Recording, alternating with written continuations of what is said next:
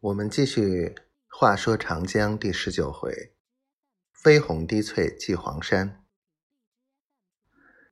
当我们幸福的登上天都峰顶时，正如同经过一番搏斗之后获得成功一样，眼前的景色给了我们极为难得的惊奇和满足。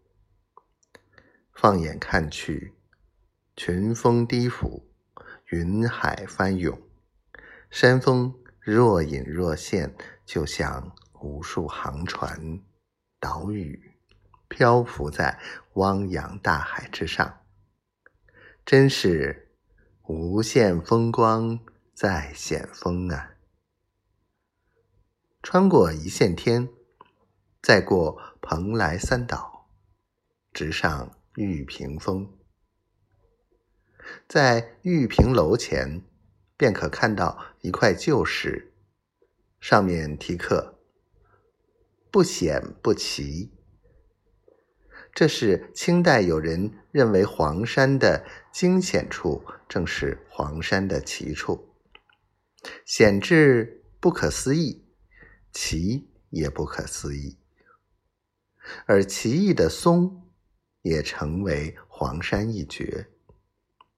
上玉屏峰时，有一松破石而出，寿约千年，偏斜伸手，仿佛是向游客挥手欢迎致意。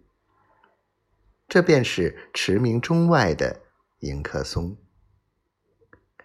及至到玉屏楼前，看到几株古松，都稳健的生长着，显得。苍劲有力，人们称之为陪客松。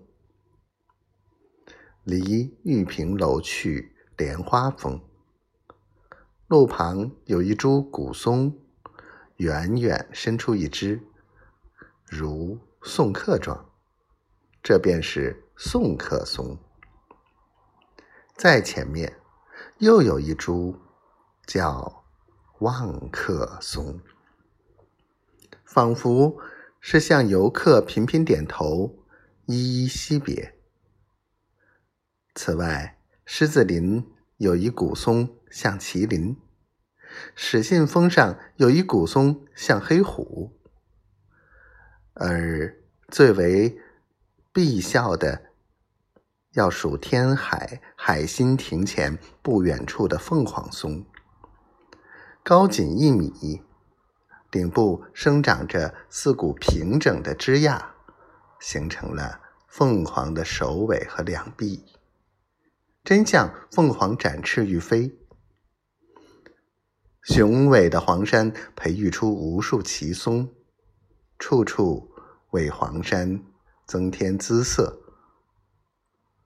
在北海散花坞中，有一石峰耸立在松海里。像支粗壮的毛笔，而笔端有一奇松从石峰中盘旋而出，宛如一束盛开的鲜花，故曰“梦笔生花”，真是令人叫绝，流连忘返。